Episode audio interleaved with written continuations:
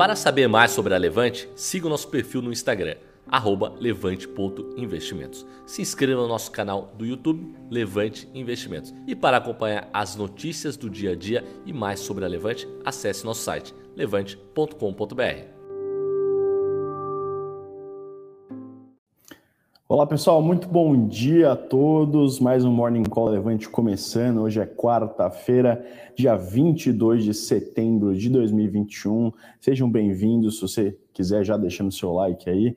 Vamos acompanhar essa abertura de mercado hoje. Temos bastante coisa boa aí, o dia que parece ser positivo, mas também uh, mais uma super quarta, né? Que a gente fala quando tem decisão do FONC que é o Comitê de Política Monetária do Banco Central Americano, e do Copom também, depois do mercado, né, o Comitê de Política Monetária Brasileiro, decidindo sobre as taxas respectivas de juros de cada país.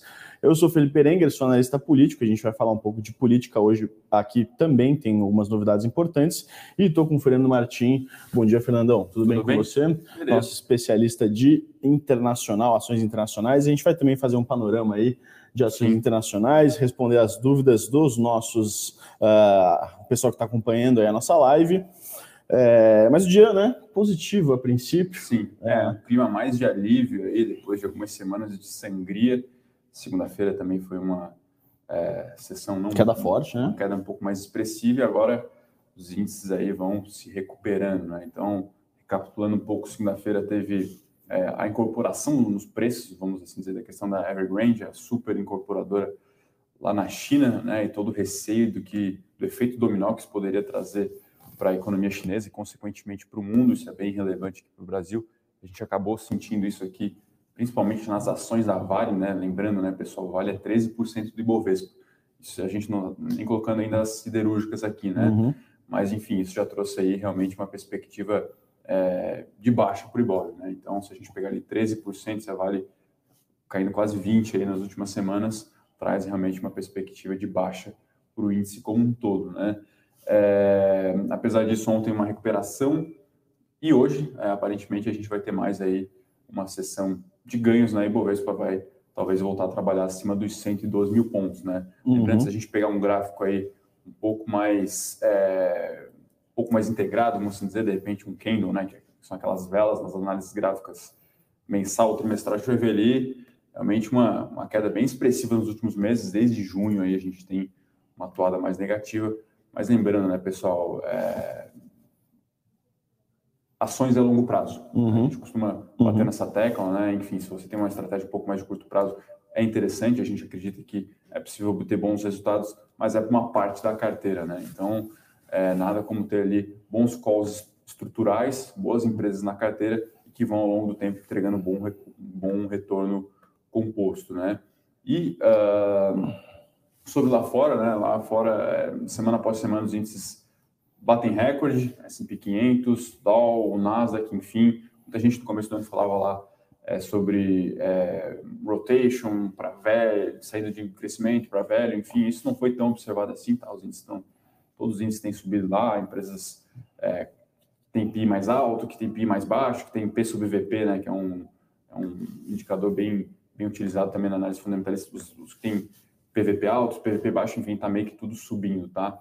É, então, o panorama é meio que esse, assim, bolsas lá fora batendo recorde, é, um cenário de juros extremamente baixo ainda, beneficiando é, o investimento em renda variável a nível global. Aqui fora, a gente teve aí uma reprecificação dos ativos, vamos assim dizer, devido uhum. à conjuntura política. Uhum. E hoje, como o Felipe Berengue falou, teremos essa super quarta é, e até o nosso comunicado aí na nossa newsletter matinal, né, o nosso eu com isso, é uma reflexão macro aí e até já é, falando dos, dos resultados. Não, não, não, deve ter grandes surpresas, né? Lá fora, o Fed deve manter os juros, né? E, e talvez o mercado vai se atentar mais ao comunicado, uma possível é, mudança ali no discurso sobre a retirada dos estímulos, principalmente relacionada à recompra de título.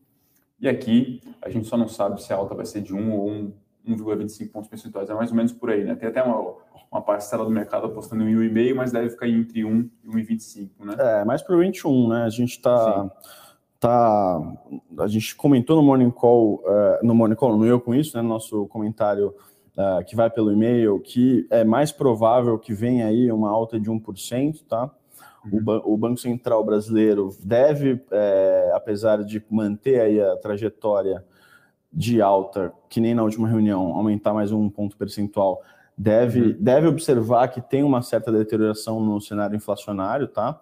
Mas ao mesmo tempo também segurar um pouco para que não haja aí é, eventuais espólios para 2023, tá? A gente está tá olhando já para o cenário prospectivo, né? Que o Banco Central faz, é, exerce política monetária, o, apesar da, dos aumentos recorrentes de inflação é, no foco, né, de mercado, uhum. no próprio, nos próprios agentes de governo aí, é, para 2022, aparece aí que a preocupação também é não deixar esse, esse, esse cenário contaminar o ano de 2023, tá? E nesse sentido, é, o, o, o, comunicado deve trazer uma postura um pouco mais dura, justamente para não para transmitir para o mercado que não deve, mesmo com, com juros mais altos e uma possível desaceleração econômica, essa inflação aí tem que ser controlada aí no uhum. curto prazo, tá? É, mas, mas mantendo aí a narrativa de um ponto percentual e vamos ver qual que é a sinalização para a próxima reunião. Né? Lembrando que tem mais duas reuniões nesse ano, é, a gente está em setembro, então mais 45 dias, vai ser mais ou menos no final de outubro, uhum. começo de novembro, talvez, precisa ver exatamente a data. E aí no, em dezembro, né? provavelmente em outubro, né? É, outubro e dezembro, então, portanto, é, as últimas reuniões para fechar o ano, né? Lembrando que a gente viu o mercado aí é, precificando já, se eu não me engano, o Focus está falando Selic a 8,25% no final é, do ano. Né? Três aumentos de um aí. É, é, vamos ver como é que vem esse comunicado, tá? Talvez, talvez a gente tenha um ajuste aí nesse, nessa expectativa. Mas a verdade é que, né, como você falou, Fernandão, a gente olha o Ibovespa uh, no primeiro semestre, é uma história muito bonita, né? Sim. Chegou a 130 mil pontos. Sim. Agora a gente teve uma correção aí bastante forte. E uh, a gente tem questões políticas contaminando aí, uh, político-econômicas, tá? Na verdade, uhum. contaminando um pouco a Bolsa Brasileira, além de, eu acho que dá para falar também uma natural movimentação é, da renda variável para renda fixa, né? O que provavelmente não a gente não vai ver nos Estados Unidos tão cedo, uh, a gente pode ver a partir, a partir né, na, na, esteira desses aumentos sucessivos na Selic, a gente pode começar a Sim. ver um fluxo maior para a renda fixa. Isso pode eventualmente tirar um pouco de força aí do, do, do índice, tá? Uh, da alocação em ações. Um, mas enfim, Normal, né? né? É, assim, a, a gente está vendo um período bastante, de bastante volatilidade, né? A gente, essa queda da segunda-feira foi expressiva. Uhum. Apesar do mercado, em contexto global, talvez ter sobreestimado a questão uhum. do Evergrande, porque havia um risco, obviamente, né, da construtor, o setor de construção na China é importante para o PIB, uh, eh, e com o PIB chinês acelerando, isso, isso eh, acarretaria aí, uh, consequências negativas para a cadeia produtiva global Sim. como um todo, mas ao mesmo tempo a gente sabe que, uh, conforme aí a gente está vendo o fluxo de notícias vindo do governo chinês, do, do mercado chinês, o governo deve, deve interferir aí, e a própria Evergrande deve conseguir alguns acordos, enfim, Sim. negociar essa dívida aí, esse, essas, Pelo menos alongar ali o Exato, dívida, exato. Né? E apaziguar essa situação, não o pessoal estava comparando muito com a questão do Lehman Brothers em 2000, na crise de 2008. Acho que não é, não é nem de perto a, a, a, mesma situação, tá? Então, esse alívio a gente está vendo aí justamente por conta dessa situação. E a super quarta também deve influenciar o mercado de hoje, que ainda está na esteira aí desse alívio em, em, em cenário, né, como um todo, no, em todas as Sim. bolsas mundiais, né? Uh, maior apetite ao risco, inevitavelmente, aí claro. faz com que essas quedas sejam revertidas em oportunidades de compra para os investidores. É. é, até falando, materializando um pouco, a gente está falando aqui agora em NTNB, né, que é aquele juro atrelado à, à inflação, IPCA, aí de taxas aí de 10 anos, 2035, né, 14 anos, quase na casa dos 5%. Né? Então, IPCA, inflação mais 5%. Nos Estados Unidos, a Treasury nominal, isso, né? enfim, sem inflação, paga 1,3% e a inflação implícita lá é de uns 2%, ou seja, lá o juro real é negativo. Uhum. É, então, depois até tem uma dúvida aqui falando sobre S&P 500, né? Aqui um abraço até para o Luiz, obrigado aí pela sugestão. Né? Enfim, vi que você comentou lá no meu vídeo, vou falar um pouco sobre isso também. Isso traz uma outra perspectiva em termos de avaliação e precificação de ativos. Custo de oportunidade diferente. O que, que isso muda para você?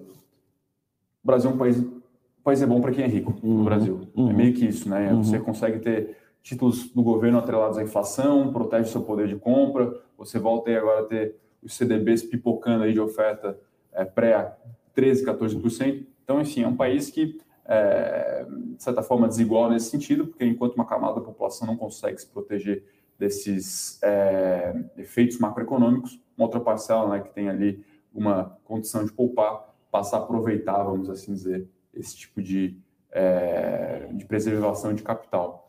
Bom, mas independente disso, a gente tem algumas poucas notícias corporativas aqui, a gente vai trazer aqui rapidamente. A primeira delas é a da Via Varejo, muita gente falando de Via Varejo aí, né?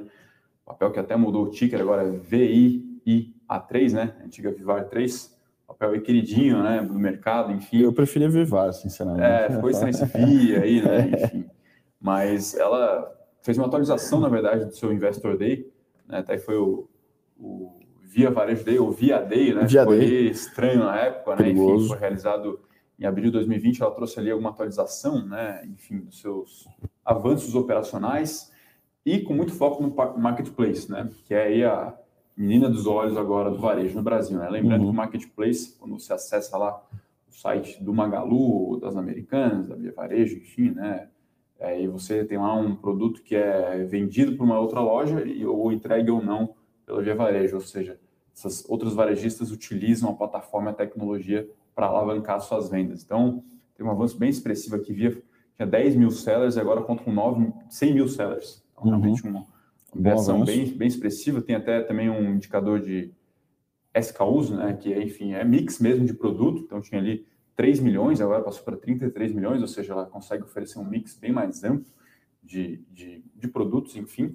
É, SKU, para quem não sabe, é um código que identifica Isso, cada produto, né? Então, exatamente. Uh, enfim, a bola de futebol tem um SKU, SKU da penalty, tem um, um SKU específico, e aí um, uma camiseta de exatamente. outra coisa tem outros. Exato, enfim, é, o, carimbo, o aumento de SKU significa que estão oferecendo uma, oferta maior e exatamente. mais diversa de produtos. Exatamente.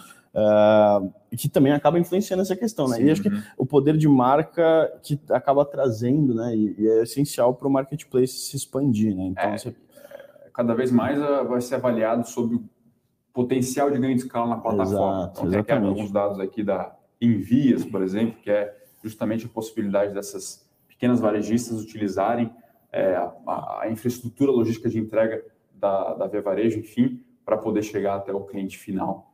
É, então, é essa nova forma de fazer varejo, aí a gente comenta bastante aqui no nosso Morning Call, é, que vem aí é, fazendo preço, né? Literalmente, então, as empresas cada vez mais preocupadas em, em evoluir essa operação e, claro, mostrar para o mercado o que tem sido feito, né?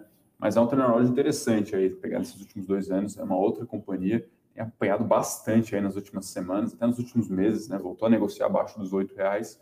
Ontem, com esses dados aí, deu uma animada, as ações subiram, se não me engano, 10% ou 8%. 11%, né? É, foi uma, uma alta bem expressiva, boa aí. né? É, refletindo isso. É, é que ontem também foi um dia. Só alegria. Mas não que foi, né? Exato. A gente tem mais outras duas notícias aqui mais curtas, né? Primeiro a TOTS aí, que captou quase um bi e meio no seu follow-on. É uma das raros cases de investimento de, de, tecnologia mesmo no Brasil, empresas de software, né? Uhum. É, aproveitando aí a boa avaliação das suas ações no mercado, enfim, as ações sobem mais de 30% no ano, então a empresa aproveitou aí para emitir novas ações, colocar dinheiro no caixa e aí continuar crescendo, né? Então, é, não era algo necessário, né? O problema é quando a empresa está lá com o seu preço amassado, como aconteceu, por exemplo, ano passado, algumas empresas aí do setor de bares, por exemplo, uhum. restaurantes, uhum. enfim, você tem que fazer uma, um follow-on com o preço amassado lá embaixo, e aí o seu acionista ele é muito diluído para você captar algum tipo de recurso para poder refinanciar a dívida, enfim, poder manter a operação de pé.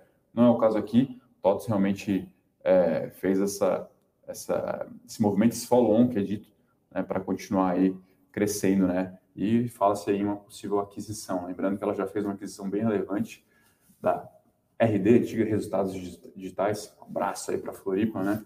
É de Floripa? Lá, de Floripa. É. O pessoal lá, enfim, conseguiu é, fechar esse deal, né? E uma outra notícia aqui também, é. de Gol, né? Gol. Gol aí num acordo operacional também para adquirir 250 aeronaves elétricas de decolagem vertical. A gente vê a Gol aí buscando diversificar também suas operações, tá ali entrar no, nas pequenas rotas, né, nas rotas menores, é, esse tipo de transporte mais regionalizado e que as Gol e Azul não atacam ainda, outras companhias menores é, oferecem esse serviço. O Gol agora vai tentando entrar também nessa vertente aí. Então, realmente, um movimento que também deve fazer preço e as ações da Gol podem reagir positivamente no mercado hoje. Por fim, a notícia internacional aqui, é, falando de Disney, de streaming, ontem teve uma declaração do, do executivo da Disney falando ali num, num, uma queda, né? Uma queda no, no ritmo de captação de novos assinantes. Então, as ações ontem caíram mais de 4%, né, dado que agora uh, a companhia espera obter aí algo em torno de 3 ou 4 milhões de novos assinantes nesse trimestre. Né? Então, Na trimestre... plataforma né? do, do Disney+, do Disney né? serviço de streaming da Disney, Exato. exatamente. Então, é um número bem inferior ao último tri, quando foram captados aí 12 milhões de clientes. Agora, se for obter ali 3 ou 4, é realmente um sinal de desaceleração. Lembrando que o streaming esperava aí o segundo semestre bem melhor, volta de produção, né? devido a todo, todo lockdown, muita produção foi atrasada. Agora, no segundo semestre, terá um pipeline bem maior, tá, pessoal? Então, uhum. filme vai ser lançado uhum. na Netflix, no Disney, nos cinemas, enfim. Mas realmente é um, é um dado que pegou aí, né? Uma declaração, na verdade, que pegou mercado de surpresa. As ações reagiram mal ontem. Talvez esse movimento possa continuar aí é, na sessão de hoje. Vou, até, vou até perguntar para fazer uma pergunta sobre Disney, mas é, esse número aqui ele está Tá envolvendo todas as, todos Não. os streamers, é só Estados Unidos, Esse né?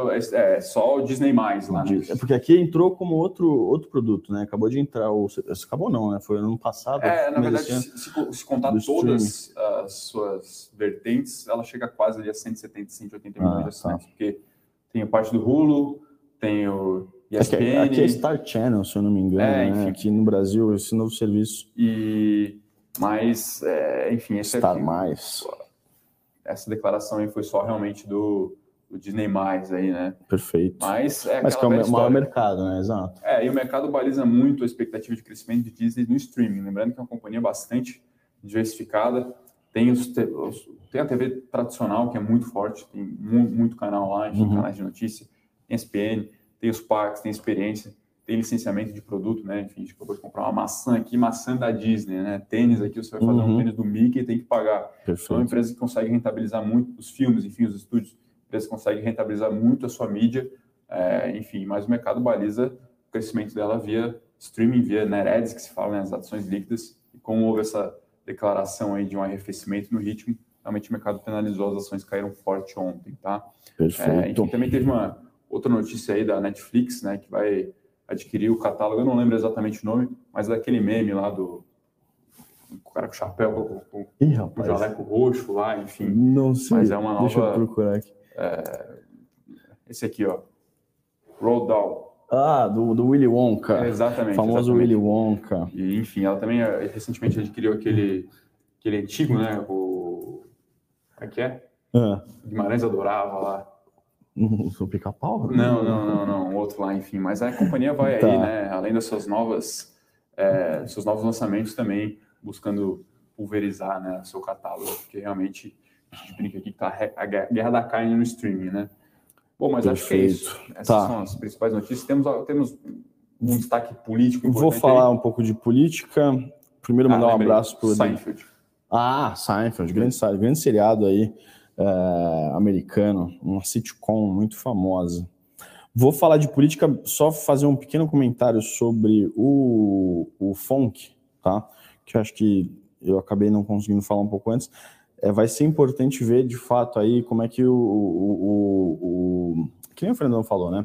Como é que o, o comitê vai vai responder aí a questão da, do tapering, né? Que é a diminuição do ritmo da recompra dos ativos existe uma pressão muito grande uh, de alguns diretores do Fed, tá? Para já colocar uma data mais uh, precisa sobre essa, essa, esse processo, mas né, o Jerome Powell, que é o, o chairman, né, o presidente do Fed, ainda tem um discurso bastante leniente aí com, com relação a essa, a essa recompra, e nos parece aí que hoje talvez seja o dia que é, possivelmente seja um vai ou racha no sentido de, pô, vai ser, vai ser talvez no final desse ano, ou então o Fed já está vislumbrando 2022 para começar esse, esse, esse processo, tá? Diria também para ficar de olho nos dot plots, tá? Se você entrar no site do Fed, vai, na hora que sai o comunicado, sai um relatório um pouco mais extenso também, uhum. com alguns gráficos. É, dot plots são. Dot é, é, ponto, né? E plot é, ou seja, você está plotando eles dentro de uma escala é, e uma escala anual, né? Então 2021, 20, 2021, na verdade, acho que já não tem mais, né? Mas 2022, 2023, de longo prazo, enfim, tem algumas, alguns períodos lá que o, o, o, gráfico traz, e ele traz justamente as expectativas dos diretores, tá? Uh, dos membros do FONC para a inflação nos próximos, uh, nesses, nesses próximos períodos. Então, uh, uma eventual revisão ali desse, desse, dessa disposição de pontos aí, né? E aí, na, no, obviamente, no eixo Y você tem a questão percentual da inflação, inflação não, perdão, do, do, do, da taxa de juros, né, de acordo com a inflação, com as expectativas de, de inflação, e aí você, o mercado também pode olhar para isso para tentar entender como é que o Fed está olhando aí um, um, panorama um pouco de médio e talvez até no longo prazo, tá? Mas o curto prazo aí, como a gente falou, é juros entre 0 e 0,25%, uhum. que é o que tem sido aí a, a, a tônica do Banco Central americano já há algum tempo, tá? É, trazendo para o cenário político brasileiro, portanto, falar aí é, dos precatórios, da questão dos precatórios, que foi é, um dos maiores detratores, tá? Em, em agosto para setembro uhum. de performance do Ibovespa, né? O próprio Paulo Guedes chamou de um meteoro fiscal. Lembrando que a gente teve no final de agosto a entrega da lei orçamentária anual de 2022, né? O, o executivo ele, ele tem que uh, discriminar todos os gastos previstos aí que vai fazer no próximo ano e, obviamente, isso uh, implica em mostrar quanto que é esperado para o resultado primário, se o teto de gastos vai ser cumprido ou não e como é que ele vai ser cumprido, o que vai uhum. entrar, qual, quais, qual vai ser o espaço fiscal no teto ou não.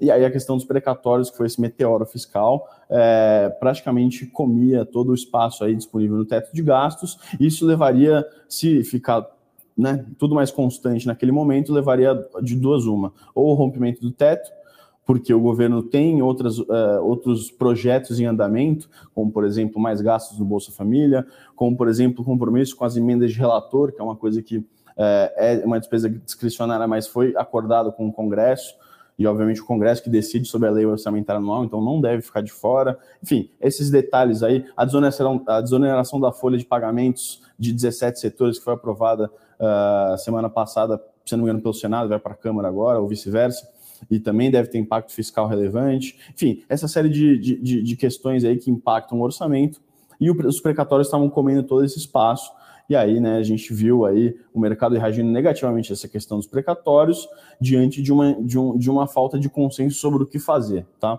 Então teve é, algumas questões, é, algum, uma parcela do mercado, de agentes econômicos e de especialistas dizendo que tinha que furar o teto na questão específica dos precatórios, porque os precatórios, na verdade, não são gastos, são dívidas, e dívidas seriam uma despesa financeira e, portanto, não estaria sujeito ao teto, mas acabou sendo incorporada no teto quando o teto foi criado em 2016.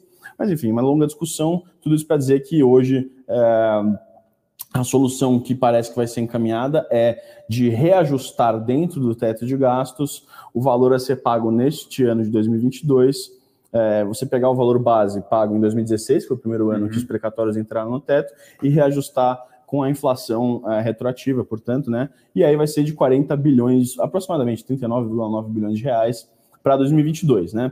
O é, que, que isso significa? Significa que os 89 bilhões de reais previstos de pagamento de precatório para o ano que vem não vão ser 89 bilhões de reais, vão ser 40, mas esses 50 bilhões não somem, uhum. né? É, e o mercado quer saber como é que o, o, o governo vai endereçar essa questão, porque também tinha um risco de calote. O que foi decidido e deve ser discutido nas próximas semanas é, é que o governo vai tentar fazer acordo com esses credores, né, com, com as pessoas que, portanto, é, detêm essa né? dívida, né, esses, é, porque o precatório é uma dívida judicial, ou seja, é, é, é uma disputa judicial que chegou no final de todas as instâncias judiciárias e aí o governo perdeu e tem que pagar, né? Então tem, tem um mercado disso, na verdade, no Brasil, e tem né, credores. Fundo o né? É, exato, fundo de investimento, é. bancos, enfim, tem, tem, tem, até uma reportagem interessante em alguns jornais que agora não lembro, mas se vocês procurarem, vocês vão achar. E aí tem vai discriminar quem tem mais ou menos precatórios aí. É, então o mercado se importa com, uhum. essa questão para saber como é que vai ser endereçado. Mas a ideia do governo é sentar na mesa e discutir, falar assim, ó, é, vamos renegociar isso aqui, a gente pode, se você quiser comprar um ativo da União, a gente pode abater esse valor do precatório e descontar da sua compra de ativo. No caso dos estados e municípios, que também detêm precatórios, é, porque às vezes tem uma disputa judicial que eles ganharam, então tem que receber.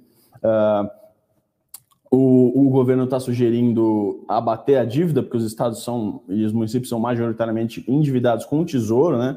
Eles contraem dívida para poder pagar a conta estadual e municipal. Uh, então pode, pode haver um equilíbrio aí. Mas o, o bottom line é que o mercado reagiu positivamente ontem ao avanço dessa solução e hoje, e daqui em diante, na verdade, né? É, a comissão especial para ver essa PEC que vai ser enviada aos precatórios vai ser, foi instalada ontem, vai começar os trabalhos hoje, mas daqui em diante vai ter um processo legislativo que o mercado deve ficar de olho, porque não necessariamente os credores vão querer optar por esse caminho, tá? E, e veja bem, se não optarem por esse caminho, esses 50 bilhões por exemplo, se metade topar fazer um acordo, eles caem para 25 bilhões, mas esses 20, os outros 25 bilhões que o pessoal preferir pagar, é, receber atrasado, por exemplo, é, esses 25 bilhões ficarão de passivo para o próximo ano. E o medo do mercado também nessa questão é que o passivo fique se acumulando. Uhum. Por exemplo, ano que vem, para 2023, então vão orçar lá e vão ver que tem 100 bilhões de precatórios. Aí ajustam a parcela do teto, o excedente ficará na mesma negociação. Uhum ah, mas aí todo mundo, não é todo mundo que vai querer né, fechar acordo, e aí o acumulado vai se vai virando uma bola de neve, Sim. esse é o risco, tá? Então, é, eu diria que assim, no processo legislativo tem algumas resistências, a solução não é perfeita, mas também não tinha solução ideal nesse momento. A gente já falou isso aqui algumas vezes. É a menos pior e a possível nesse momento. E tem que ficar de olho aí, diria, para os investidores ficarem de olho aí nas questões do Congresso que podem modificar essa PEC, né? Enfim, tem um custo político para se aprovar uhum. a PEC. E aí pode ser que o mercado seja fique um pouco mais sensível com relação à PEC dos precatórios, que vai ser aprovada, tá? É, é muito muito improvável que ela não seja aprovada, porque inclusive ela é de interesse do Congresso e do, e do Executivo para tratar de outros temas, como por exemplo o aumento do Auxílio Brasil. Então, a PEC dos precatórios vai abrir teto, vai abrir espaço no teto, só que também pela lei de responsabilidade fiscal você não pode aumentar a despesa sem. Uma contrapartida. Ah, sem, né? é, exato, sem, sem você indicar de onde está vindo essa receita. Sim. E aí a ideia é, é, por exemplo, a reforma do IR uhum. ser aprovada no Congresso é, e, e, aí o, Auxílio Brasil logo em seguida aprovado, dizendo que uh, a receita vai vir da arrecadação aí da tributação de dividendos, por exemplo, dessas, dessas mudanças do IR. Então, né, um, um, uma, uma escadinha aí de, de, de, de coisas sendo aprovadas para destravar aí os interesses do governo e do Congresso, visando, obviamente, né, o ano eleitoral de 2022, uhum. tá? É, então, né, tem todo esse contexto, mas lembrando sempre que a política, a, a, o cenário fiscal brasileiro é delicado e acaba mexendo no mercado, né? Então, se você me permite colocá-lo claro, na vamos fogueira, embora. tem até uma, uma pergunta que a gente vai partir agora para o bate-papo com o pessoal. Bora. Que é o discurso ontem na ONU, né? Enfim. É, eu vi é... o Adilson, né? Um abraço para o Adilson, perguntou. A gente até não fala muito, assim, a gente procura é, fazer uma análise é, próprio... um pouco mais fria. É, o mercado não reagiu, não né? reagiu, não teve nenhum impacto, né? Mas foi uma coisa que fez teve uma grande repercussão, né? Nas teve, redes sociais, teve, na imprensa, enfim. E a nossa avaliação aqui, pelo menos essa minha, né? o Felipe uhum. pode é, complementar, foi que realmente não se esperava muita coisa, mas os males o pior. Essa, pelo menos, foi a minha é. leitura. É, assim, o, é, é uma narrativa. O, o Adilson pergunta aqui: ah, vocês não podem ter posicionamento político. A gente não tem posicionamento político, mas obviamente a gente olha de, uma, de, um, de um ponto de vista pragmático e o discurso tem algumas incoerências, tá? Isso é inegável. Uhum. É, mas ao mesmo tempo faz parte da narrativa que o presidente adota, tá? Então não, não existe. Primeiro, não me surpreendeu, né? É, a postura do Bolsonaro no, no, na Assembleia Geral da ONU. Em segundo lugar, um ponto positivo, por exemplo, e de novo sendo pragmático, foi os, os avanços de infraestrutura que a gente uhum. tem visto. Então, a questão, por exemplo, do marco legal das ferrovias, que está para ser aprovado, o marco legal do saneamento, o, o, novo marco do saneamento que ele citou no discurso, os investimentos em obras, etc. Então, assim, né, obviamente, teve um, uma, uma boa vitrine para o mundo. Uhum mas também esbarra em questões mais ideológicas e acenos aí para sua base. Então, a questão das vacinas, uh, tratamento. O, o, tratamento precoce que ele voltou a citar. Corrupção. Exato, corrupção, exato. São coisas que, que obviamente, uh, têm um peso político forte e que o, o, presidente sabe muito bem. Ali, ali todas as palavras são muito bem né, mensuradas para para não ter para não ter nenhum deslize, né? Uhum. Então assim é, nada fora do esperado, mas o esperado também não, não, né? Sim. não anima, nunca animou, na verdade, né? Então, se você for pegar, inclusive, o discurso dele na, Assembleia, na última Assembleia Geral, foi muito parecido, tá? Você tem passagens praticamente iguais, a questão do socialismo, do Brasil é uma nação que saiu do buraco, etc. Esse, esse apelo aí, né, ao governo dele como um governo aí é, decisivo para fazer uma mudança gigantesca. É, mas enfim, né, é isso, né? O, o, o, o importante é que o mercado não reagiu, o, o mercado não reagiu e ficou mais do mesmo, tá? Sim, então, boa. e também não teve nenhum, nenhum, nenhum, nenhuma repercussão geopolítica muito Sim. relevante, tá? Uhum. Então, pensar que os Estados Unidos vão romper, por exemplo, porque o, porque o, o presidente falou daquele falou o que falou, isso não vai acontecer. A geopolítica global é muito mais pragmática do que é, discursos da ONU, tá? Boa. Uma pergunta aqui interessante da Marta, né? Perguntando se vale a pena comprar ações da Vale para, para se beneficiar dos dividendos. Dos dividendos, como uma perspectiva ampla. É, a gente gosta de Vale, tá? A gente até fez uma conta aqui, pegando o retorno da Vale desde 2001. Ela entrega um, retorno composto analisado de 21%, tá? Se não me engano, o retorno nesse tempo aí foi de 4.400%. Então, lá 20% ali se você é, rentabilizar ano após ano, isso no juro composto, né? Agora, se for para se beneficiar desse dividendo específico aí de 8 ou 9%, a gente acredita que não faz sentido. Você não vai ter um ganho de capital, lembrando que a ação ela é, é o preço é ajustado após o pagamento, né? Após a data X ali. Então, enfim, é um, a gente acha que não tem, não tem grandes benefícios, né? É, é um papel cíclico, né? Aqui utilizando até um jargão bem pragmático, pragmático, como o Felipe falou, é um uhum. papel cíclico mas é uma empresa muito redonda, tá? É... Alto grau de eficiência, uh... tem talvez ali o minério de mais qualidade frente ao mundo, é uma das maiores produtoras globais, a gente tem realmente uma empresa diferenciada no Brasil nesse sentido, tá? Agora, ela está realmente ali é, à mercê do preço do minério de ferro, que depende de questões na China, depende de pacotes, pacotes de infraestrutura em outras praças, enfim. Uhum. É, depende de tudo isso, né? Agora, se você tem uma perspectiva de ganhar dividendos mais de longo prazo, e longo prazo de verdade, tá, pessoal? É, eu acho que vale um, uma excelente opção aí de investimento, né? Mas reitero aqui, for para receber só esse dividendo recente aí, não faz uh, muito sentido. Uh, o Edson aqui tem uma pergunta boa também, perguntando de Aeres, que caiu bastante ontem, né? A empresa divulgou aí um fato relevante, tá, tá Edson? Um guidance, né? Guidance são projeções que a, que a empresa divulga para os seus próximos resultados, tá? E essas projeções é, vieram bem abaixo do que o mercado é, vinha estimando, lembrando que as casas, né, enfim, e os fundos é, fazem modelos para avaliação dos seus ativos é, em que investem, ou que têm interesse em investir, e você parte de algumas premissas, né? Ontem houve uma atualização de premissas, vamos assim dizer. Então, a margem EBITDA bem abaixo do que o mercado esperava, o CAPEX, né? O CAPEX são os investimentos é, acima também, ou seja, a empresa vai gerar menos caixa do que se esperava. Seu retorno é sobre o capital investido, suas métricas de ROI, enfim, vão cair também em 2021, 2022. E então a empresa foi é, reavaliada, vamos assim dizer, frente às novas informações. Se isso foi exagerado, se não foi, se a perspectiva de longo prazo se mantém, olha, a gente não, eu particularmente não acompanho o case tão de perto, seria interessante talvez a Nelly vir aqui uhum. para falar com detalhe sobre a tese em Aeres, tá? Uh, Fábio que pergunta de Sinqia, é, que já foi penalizado, considerando o aumento de juros. Olha, a gente gosta muito de Sinqia, né? É uma recomendação aberta aí da Levante, enfim. A gente acha que os fatores micro eles deveriam prevalecer frente a esse aumento de juros, tá, uhum. Fábio? É, a empresa entregou resultados muito bons ao longo desse ano, realmente veio receita acima do que a gente esperava, vieram margens EBITDA acima do que a gente esperava, enfim, a empresa está num momento operacional muito interessante.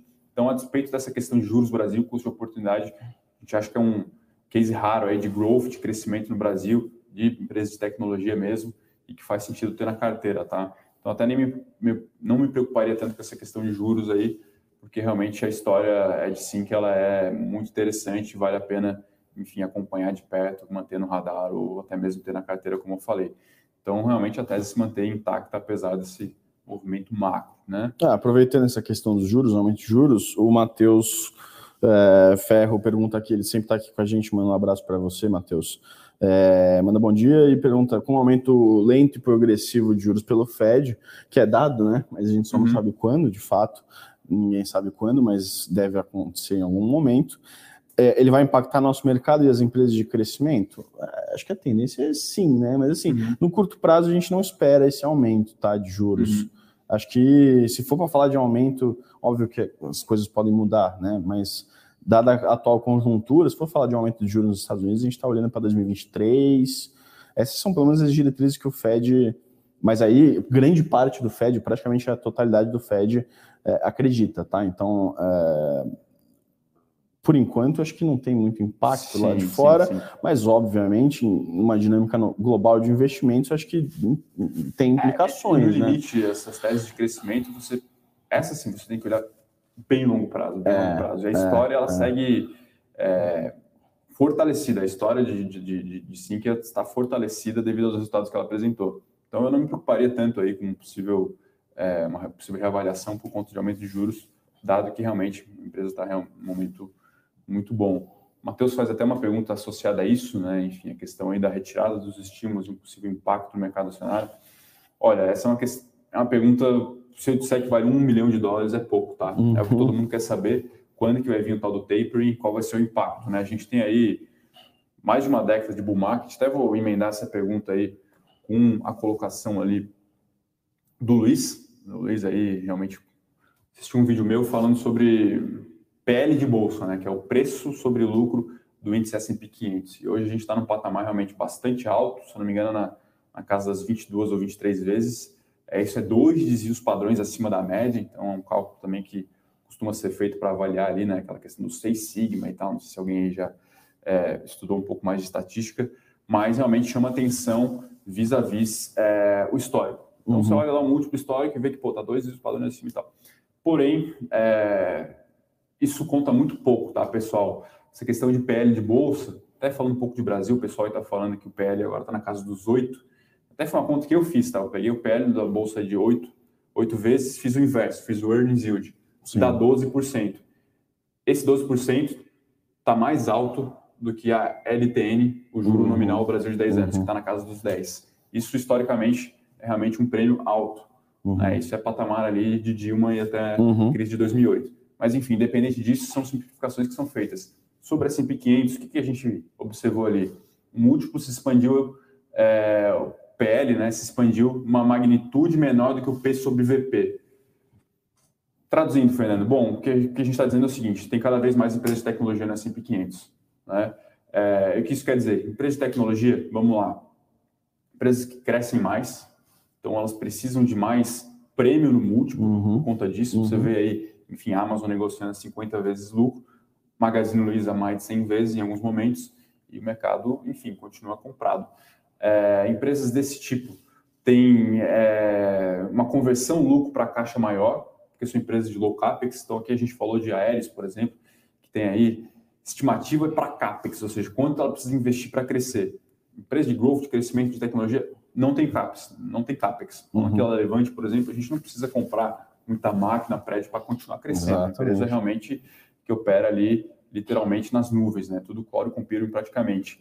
Então essas perspectivas em algum grau, ah, e por fim, né, questão de juro real Estados Unidos negativo aí em mais de meio por cento. Então realmente isso traz um impacto geral na precificação dos ativos. Então esses três elementos aí é, poderiam de certa forma justificar é, os preços atuais das empresas nos Estados Unidos.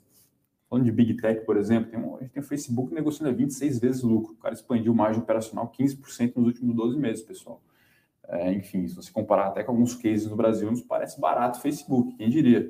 E são mercados, empresas é, que criam o que se é chamado de fossos competitivos ou fossos competitivos, enfim, que são vantagens extremamente poderosas que são muito difíceis de serem quebradas, né? Se você pegar o Facebook, por exemplo, hoje a gente tem o WhatsApp na mão do Facebook, tem o próprio Facebook, tem o Instagram, as redes sociais mais utilizadas. Se começa a surgir alguma, ela até tenta comprar. Uhum, Enfim, agora uhum. talvez o escrutínio regulatório esteja muito forte, mas ela fez isso no passado, né?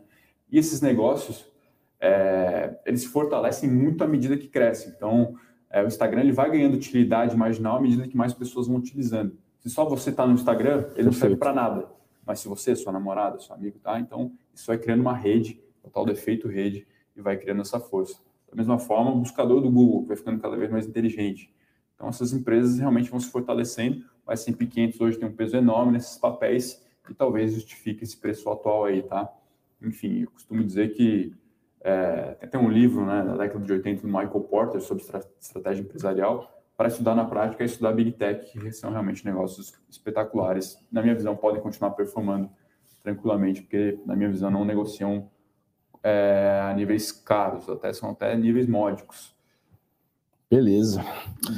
Ó, tem algumas perguntas aí, quer pescar alguma? O Vinícius fez uma direcionada para você. Vini é bom, na, na, faz perguntas boas. Boas, ali, né? boas. Tem uma em seguida que, que é legal aqui também, que eu vou comentar. É, agora é momento de segurar os apostas nas estoques focar em Brasil. Olha, a gente viu até alguns fundos multimercado fazendo isso aí recentemente, é, né? É, estopando Estados Unidos, justamente por talvez avaliar que já andou demais para comprar Brasil. Olha, pessoal, é, olhar múltiplo todo mundo olha, é barato. É, a gente está cada vez mais com uma cabeça aqui realmente de equilibrar portfólio. Uhum. Tentar apostar cada vez menos em qual bolsa vai subir, em qual ação vai subir e realmente compor time. Eu acho que cada vez mais esse vai ser o caminho mesmo. Cada vez mais imprevisível o mercado, né? Enfim, até se tratando de Brasil também, muita surpresa. A gente não sabe, por exemplo, o que vai acontecer na eleição. É, ano que vem é ano de vol, esquece. Assim. E... Agora, ano de vol às vezes é bom para é, né? E pra, parece pra, oportunidades. É, né? é, precificado, né? tem gente que... que fala que vol é vida, tem gente que não gosta de Exato. volatilidade. Aí deve depender muito. Está falando aqui no Banco do Brasil 0,6 VP. É, a gente é. sempre, sempre faz esse alerta, né? Para a empresa negociar uma vez VP, P sobre VP, ela tem que estar com ROI igual ao custo de capital. Hoje o Banco do Brasil está com um ROI ali de 12, 12,5%, e o custo de capital Brasil Beta 1 é na casa de 11,5 a 12. Então, ou seja, já tem um prêmio de risco embutido em Banco do Brasil devido possivelmente à eleição ou alguma intervenção, Perfeito. enfim. Então, é, é, é, meio que isso, assim, tá, Vini? É muito difícil fazer essa, essa, essa colocação. Acho que, taticamente, poderia fazer sentido um aporte. Pô, agora o Brasil, vamos direcionar um pouco mais para cá. Mas, cara, pensando em longo prazo, em uh, antes de pensar em ganhar dinheiro e sobreviver no mercado, que é muito que o Ray Dalio fala, uhum. pô, vamos compor time, vamos ter esse, essa estratégia aqui, pouco aqui em commodity barra ouro, estoques lá fora, né, que já é dolarizado, ativo Brasil, renda fixa. Dessa forma você vai entregando talvez não o melhor retorno ali no ano, mas no longo, longo prazo o melhor retorno ajustado ao risco é, ponderado, né? Então é, por isso que acho que nessa visão, complementando, a gente continua construtivo, tá? Não é, acho Sim. que não, não é aquela festa, né? Que a gente uhum. já viu alguns momentos de mercado, então tudo sobe. Pô, ah, você pode subir em linha reta assim, é, pode, novo, pode né? sim, mas, mas acho que o, o, papel nosso, inclusive, aqui na Levante, é, é dar uma ajuda para vocês nesse sentido, né? Então, fazer aí uma apuração bem, bem delicada do que uhum. pode ser mais resiliente, né? Uhum. Antifrágil, vai, para usar o termo.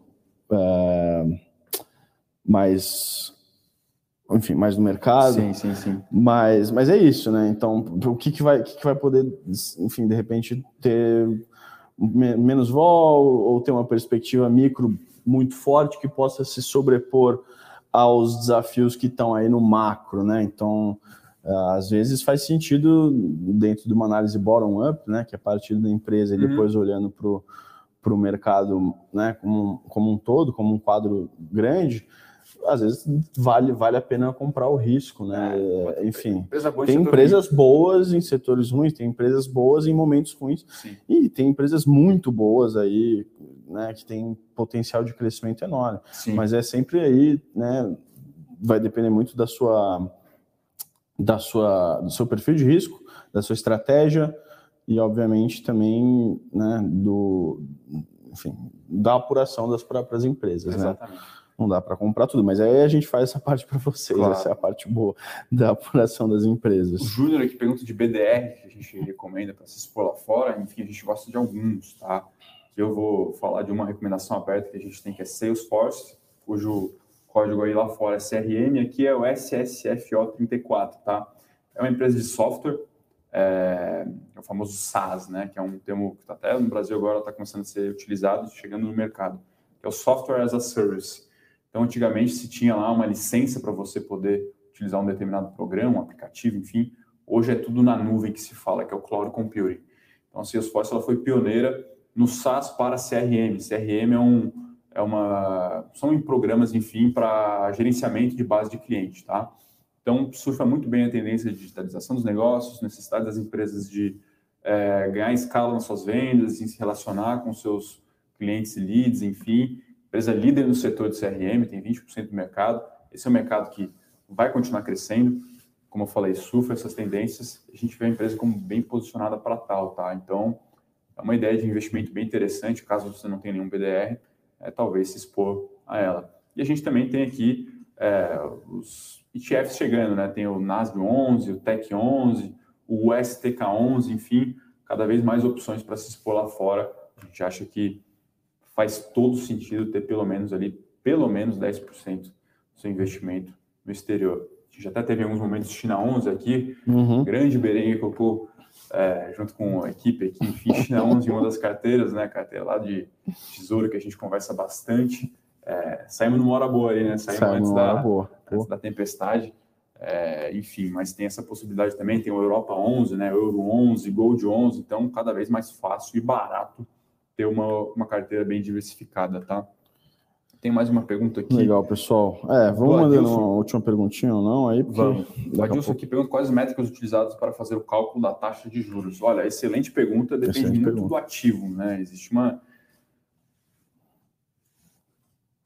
cada, cada analista ou cada gestor, enfim, utiliza a sua metodologia. Existe um padrão, vamos assim dizer, que é, que é pegar renda fixa, né, o prêmio da o juro da renda fixa, mais o beta vezes o prêmio do mercado, que é o Act Risk Premium. Então, se a gente está falando de beta 1, a gente está falando de um Act Risk Premium, segundo o da Modaran, na casa dos 5%, um pouco menos. E a renda fixa nos Estados Unidos, há 10, 10 anos, pagando 1,3%. Uhum. Então, a gente partilha já de um custo de oportunidade é, nos Estados Unidos de mais ou menos para beta 1 ali de 6,5%.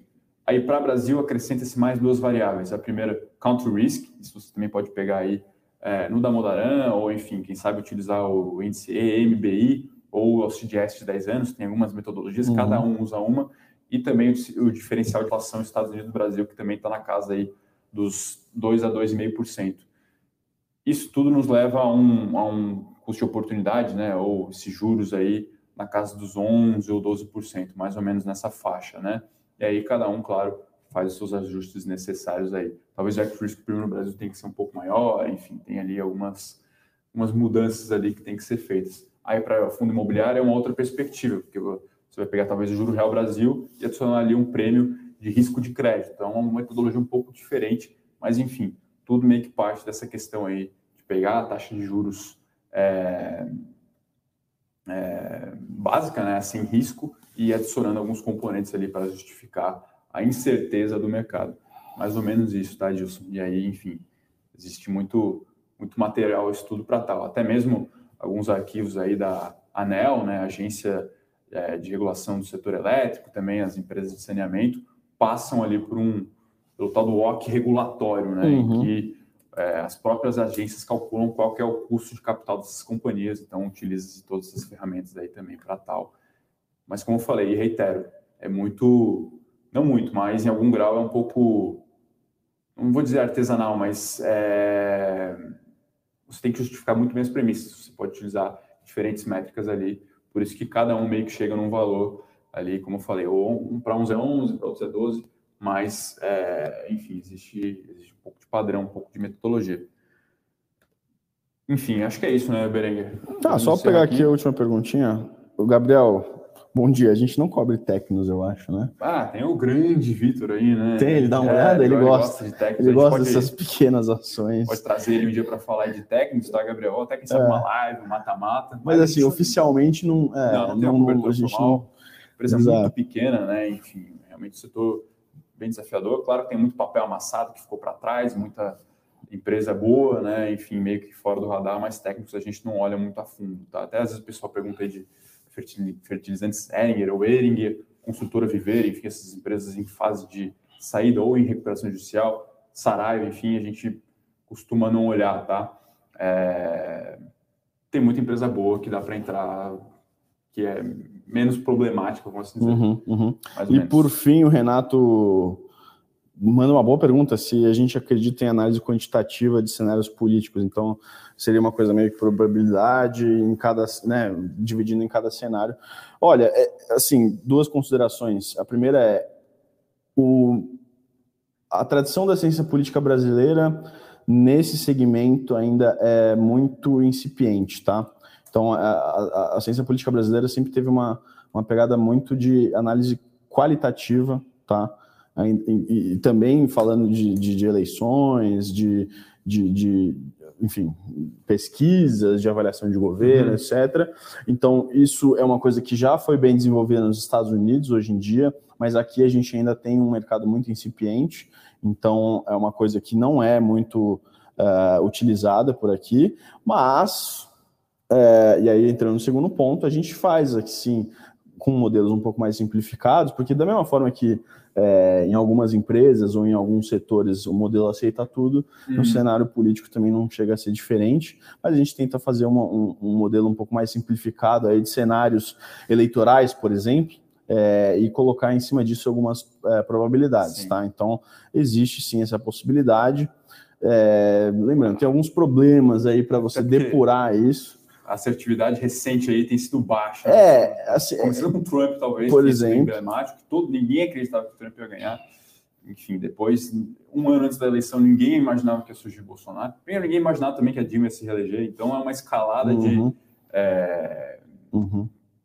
É, eu olhar, por exemplo, não, não acertos, né? as pesquisas de, de, eleitorais, por exemplo, 2018 é, com o Bolsonaro e 2016 com o Trump, elas tiveram um acerto, mas assim, só, só muito próximo das eleições, tá? Historicamente, se a gente for pegar num, num panorama maior, é, as, as, a precisão dessas pesquisas acabam sendo muito pequenas se você pegar num horizonte maior de três meses, ou seja, até três uhum. meses das eleições. Antes disso, é muito difícil de, de, de, de cravar qualquer coisa. Sim. Mas faz sentido porque se você pensar que a pesquisa é um retrato atual, né, ou seja, do, do dia ou do, do, da hora que a pesquisa foi feita, é, três meses até as eleições pode ser muito, muito tempo para mudar a conjuntura, tá? E aí, enfim, o importante é talvez não tentar cravar tanto em algumas coisas, né? Porque é aquela velha história, né? Mudam-se os fatos, eu mudo a minha opinião. Né? É, é. Então, enfim, é meio que isso, né? Se você falar hoje que tal, tal time ou tal candidato é o favorito, de fato ele é o favorito, mas as coisas mudam, os uhum. fatos mudam, né? Uhum. Enfim, só para finalizar aqui, questão de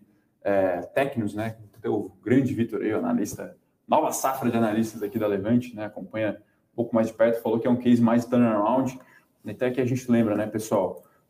É, nos modelos, eles são muito sensíveis à margem operacional. Então, se a margem é, antes era de 2% e a margem operacional lá da empresa passa a ser de 12%, ou seja, ela consegue extrair mais retorno para ela, para os seus acionistas, a partir da mesma base de receita, isso realmente traz uma reavaliação no preço justo muito elevada pegar aqui um case emblemático. Porto Belo, por exemplo, subindo aí 60% no ano. Ela tinha uma margem X há dois, três anos atrás, enquanto o papel estava totalmente de lado.